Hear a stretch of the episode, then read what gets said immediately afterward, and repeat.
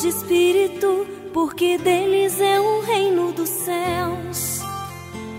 Bem-aventurados os que choram, porque serão consolados. Bem-aventurados os mansos, porque eles herdarão a terra.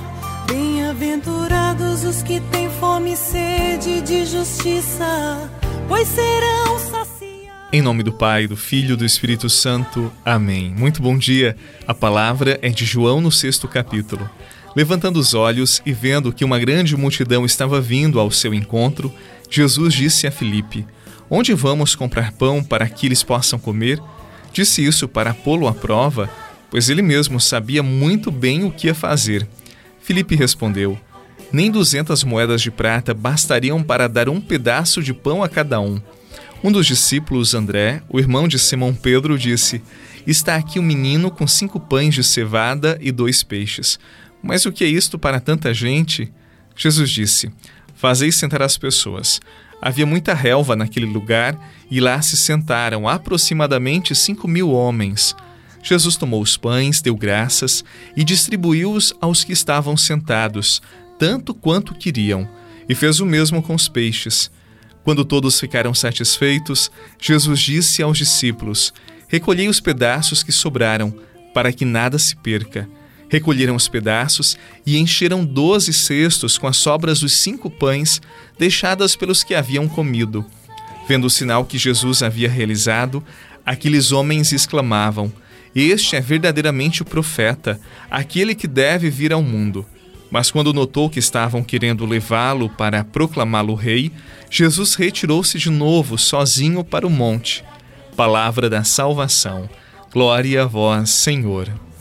Pois assim perseguiram os profetas que existiram antes de vós. Exultai e alegrai-vos, porque será grande a vossa recompensa nos céus assim perseguiram os profetas que existiram antes de vós.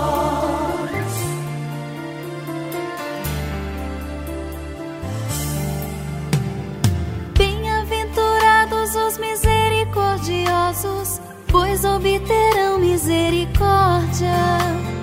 Bem-aventurados os puros de coração pois verão a Deus.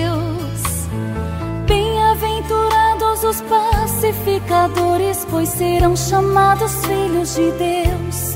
Bem-aventurados os perseguidos por razões de justiça, porque deles é o reino do céu.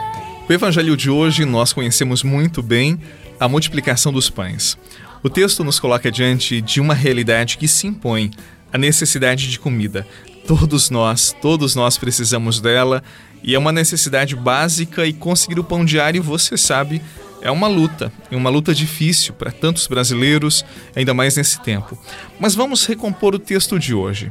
Jesus está numa região árida com uma grande multidão.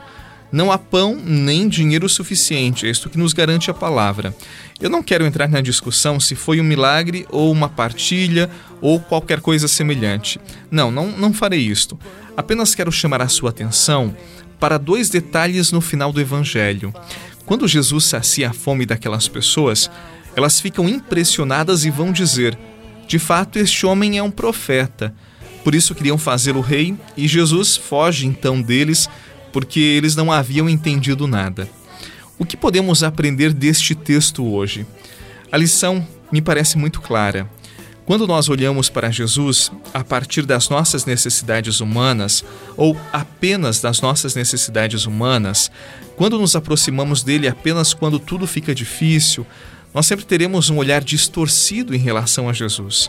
Ele não era um profeta. Ele era o Filho de Deus, o Redentor do gênero humano, o Salvador de todos os homens e mulheres, e eles viam apenas como um profeta, como alguém que poderia realizar as necessidades humanas deles.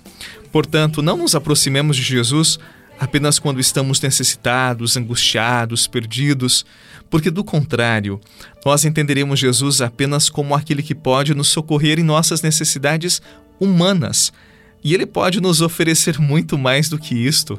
Ele quer e pode nos oferecer o céu. Como consegui-lo? Buscando o Senhor constantemente, e Ele proverá tudo aquilo que necessitamos. Senhor,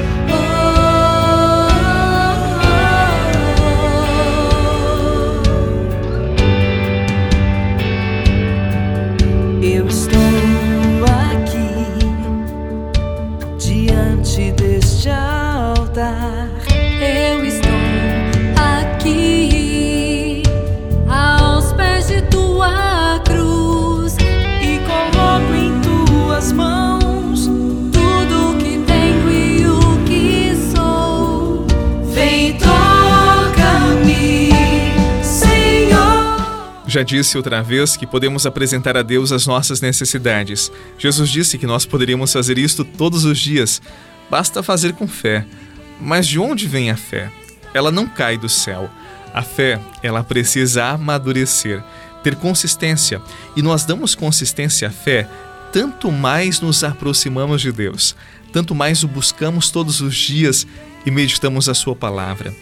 Por isso, se você quer pedir pão a Deus, mas também o céu, é preciso que você seja um conhecido de Deus.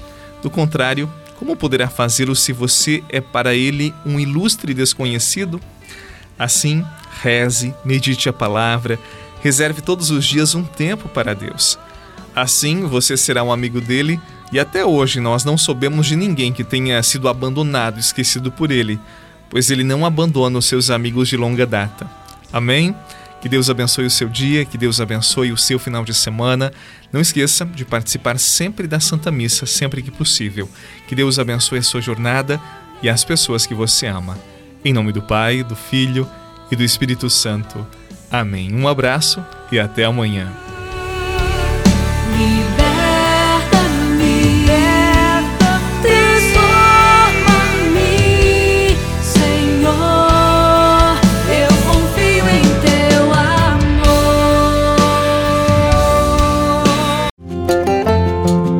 Você rezou com o Padre Eduardo Rocha, pároco da Catedral de Tubarão.